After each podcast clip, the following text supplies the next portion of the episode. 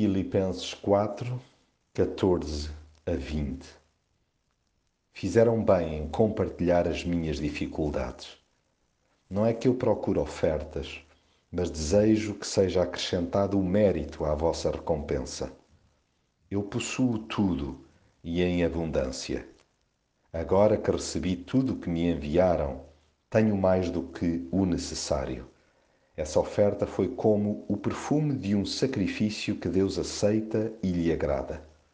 O meu Deus há de conceder-vos com largueza tudo aquilo de que precisarem, segundo a sua riqueza gloriosa em Cristo Jesus. Glória a Deus, nosso Pai, para sempre. A gratidão jorra-nos das entranhas quando outros vêm em nosso socorro nas alturas de maior aperto. Não há palavras suficientes para traduzir a alegria que nos invade por percebermos que não estamos sós. É tão bom constatar que as necessidades que sentimos não passam despercebidas a quem nos quer bem. Abençoada gente que desinteressadamente nos estende a mão e resolve participar ativamente nas nossas dificuldades.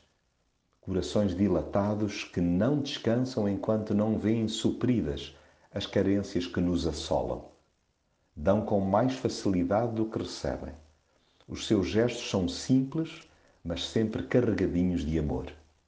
Repetem atos de bondade quantas vezes for preciso. Mimos preciosos que nos enchem as medidas barrigadas de generosidade para lá do que merecemos.